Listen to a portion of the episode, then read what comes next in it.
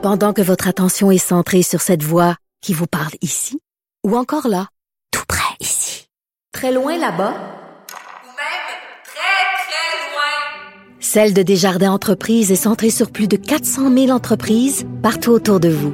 Depuis plus de 120 ans, nos équipes dédiées accompagnent les entrepreneurs d'ici à chaque étape pour qu'ils puissent rester centrés sur ce qui compte, la croissance de leur entreprise.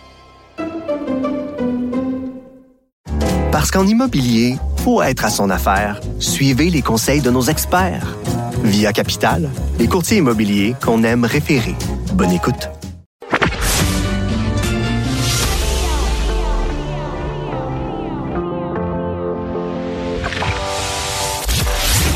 Il cuisine, il talonne, il questionne pour obtenir les vraies réponses.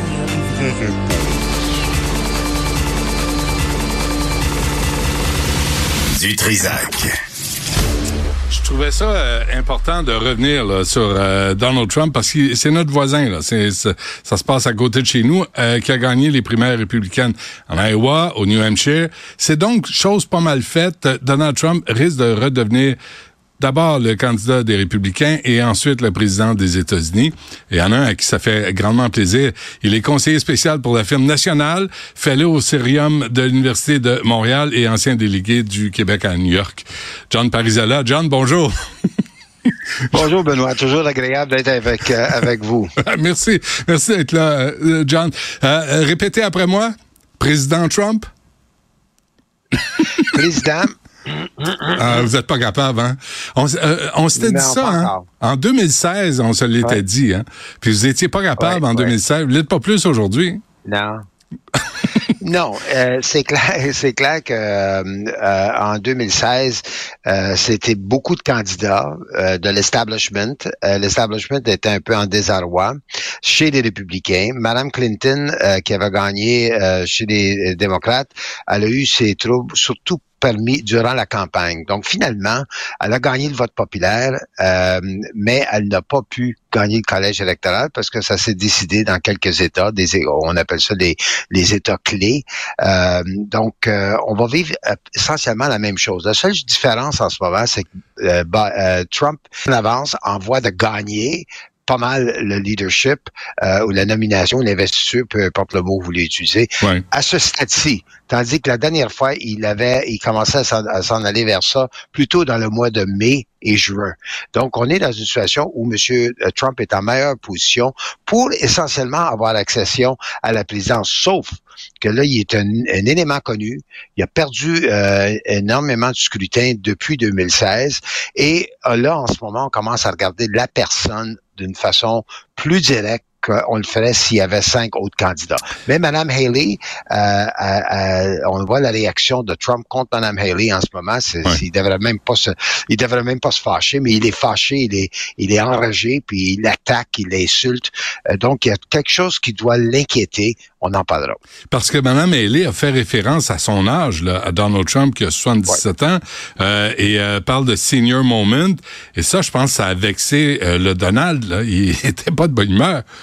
Non, non, dé- définitivement. Puis euh, évidemment, autant qu'on parle de M. Biden dans ses déplacements, qu'il y a une certaine hésitation qu'il fait un peu l'âge qu'il a, Ouais. il a 81, euh, on peut pas vraiment lui en vouloir sur son acuité euh, mentale. En d'autres mots, quand il défend ses dossiers, quand il est questionné sur les dossiers de fond, euh, Biden se débrouille assez bien, puis tous les gens qui ont affaire avec lui le disent. Tandis que M. euh, euh, Trump, depuis quelque temps, euh, fait des interventions où il mélange les noms, il mélange les présidents, il mélange les faits, et en même temps, ben, il y a toutes les, euh, des autres images qu'on voit devant les tribunaux quand il va, il va euh, s'asseoir euh, dans les tribunaux, surtout dans les cas qui le touchent personnellement, pas dans les cas criminels. Il y a quand même 91 chefs d'accusation euh, dans, dans quatre procès euh, avec une, une consonance criminelle, tandis que quand vous le voyez à la télévision, c'est dans des cas civils, euh, de soit son comportement ou soit la, euh, envers des femmes ou soit euh, toute la question de la fraude fiscale. Euh, au New Hampshire, John, vous l'avez sûrement regardé, là, il a répété dans son discours de victoire que les élections de 2020 lui avaient été volées. J'étais chez moi, là, je me dis, c'est incroyable, là. Puis on fait référence à son rôle dans l'insurrection, la tentative d'insurrection le 6 janvier 2021, sauf erreur. Euh, et là, on parle aussi de, on se pose la question, est-ce qu'il a le droit d'être candidat à la présidence des États-Unis après avoir appuyé l'assaut du Capitole le 6 janvier 2021? Est-ce que c'est assuré que Donald Trump va représenter le Parti républicain dans ces circonstances-là? La réponse courte, c'est oui. Euh, D'une part, il y a des accusations, mais il n'y a pas une culpabilité qui a été établie. Euh, donc, euh, la règle de droit, on la connaît. Si vous êtes innocent jusqu'à temps que vous êtes trouvé coupable. Donc, euh, il n'y a, pas grand-chose qui va l'empêcher d'être sur les bulletins. Même le jugement de la, Cour d'appel ou la Cour suprême du Colorado qui l'éliminerait du scrutin, ça va être probablement renversé par la Cour suprême américaine. Donc, il n'y a rien qui va l'empêcher d'être sur le bulletin. Euh, euh, c'est clair que s'il est trouvé coupable euh, de quelque chose avant l'élection, puis même si c'est une cause criminelle, il peut aussi être candidat encore. La seule différence, c'est que s'il devient président, il peut se pardonner. s'il devient pas président, ben, à ce moment-là, il est, il, est, plus à faire, à faire face à la, comment je dirais, à la sentence qu'il recevra.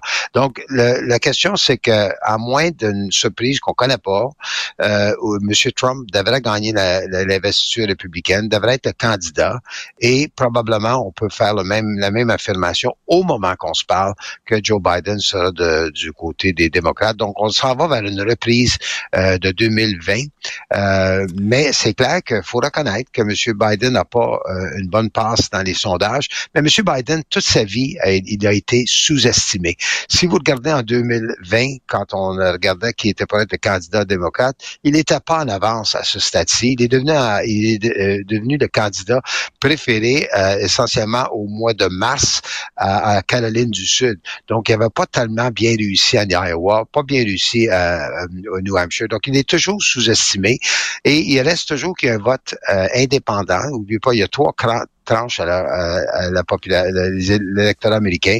Vous avez des républicains de, engagés, des hmm. démocrates, et vous avez des indépendants. Et souvent, euh, comme vous savez, on vote pas juste pour un candidat à l'élection, on vote pour le Congrès, on vote pour le, Sénat, on vote des fois dans des gouverneurs, pour les gouverneurs, puis on, a, on vote pour la présidente. Donc, les gens peuvent faire ce qu'on appelle en anglais et aux États-Unis le split En d'autres mots, on peut voter républicain à un bar, mais voter à la présidence démocrate. Au moment qu'on se parle, faut reconnaître que euh, euh, l'économie va bien.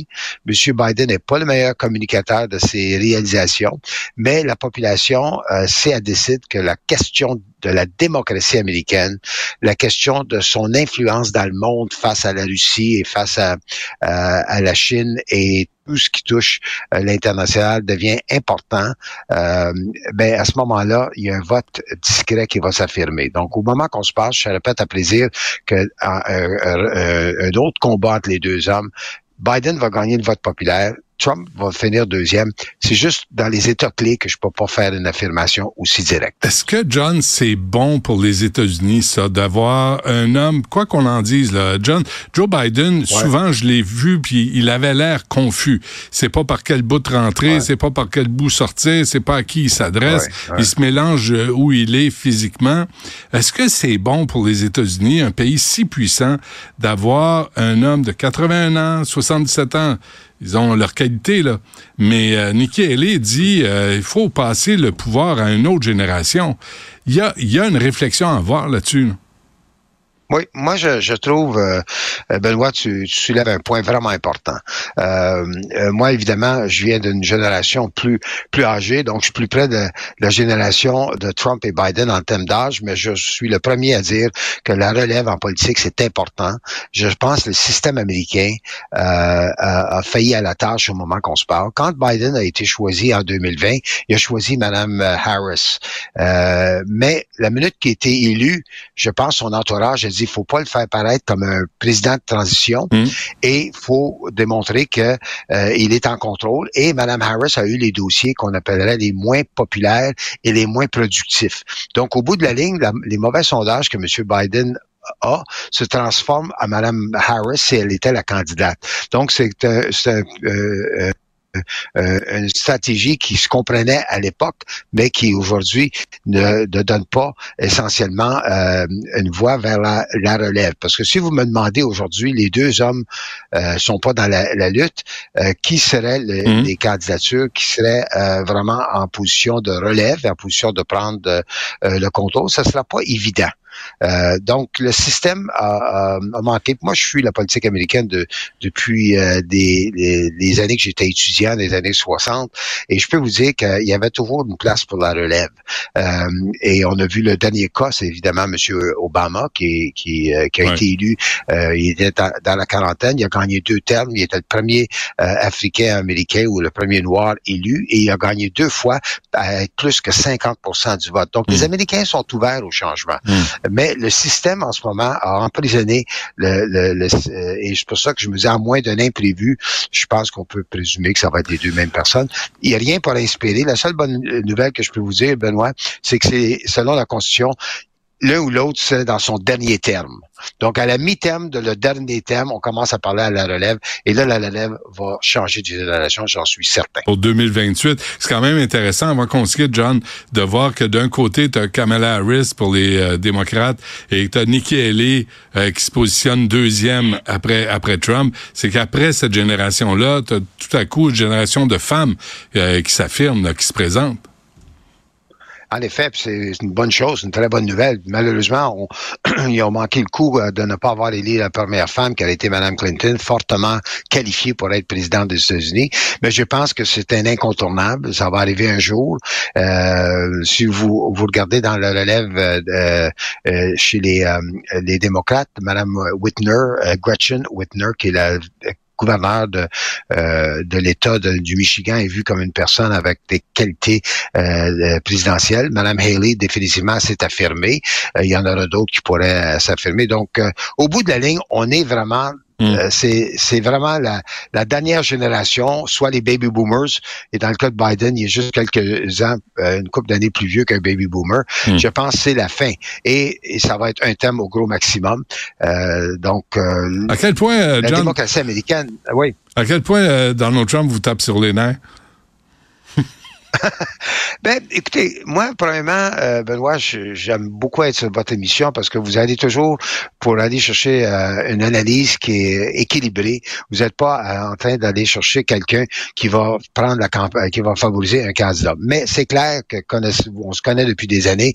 Selon mes valeurs, Donald Trump ne sera pas mon candidat si je voterais aux États-Unis, il n'y a aucun doute. Mais moi, je pense que face à vos auditeurs, j'ai une responsabilité d'essayer de donner un peu mmh. leur juste, de donner l'équilibre des choses. Mmh. Donc, c'est clair que c'est pas le genre de candidat euh, que, que j'aimerais. Moi, j'aime pas des gens, des gens qui attaquent, euh, qui méprisent, euh, qui a des propos qui sont quasiment racistes dans des, cas. C'est clair que c'est pas l'avenir des Américains qui va se, se qui va s'affirmer avec un gars comme Monsieur Monsieur Trump. Tandis que Monsieur Biden a des valeurs qui, dans ma tête à moi, vont au-delà de sa génération, qui a encore une, une résonance dans les jeunes, hmm. c'est-à-dire la diversité, l'inclusion. Et ça, pour moi, c'est si j'avais à, à, venir comme un, électeur américain, c'est sûr que je vous aurais donné une, opinion plus euh, ouvertement Biden. Mais il euh, faut respecter la démocratie du Sud euh, de notre pays, donc on écoute ça. Ben, je, comprends. C'est pour ça aussi que votre opinion est, importante, John, parce que vous faites la, part des choses. puis vous n'êtes pas un militant, vous êtes un analyste. puis ça, ça fait une grosse différence. John Parizala, c'est toujours un grand plaisir de vous parler. Portez-vous bien. À la prochaine. Toujours. Ça me fait plaisir. À la prochaine. Salut.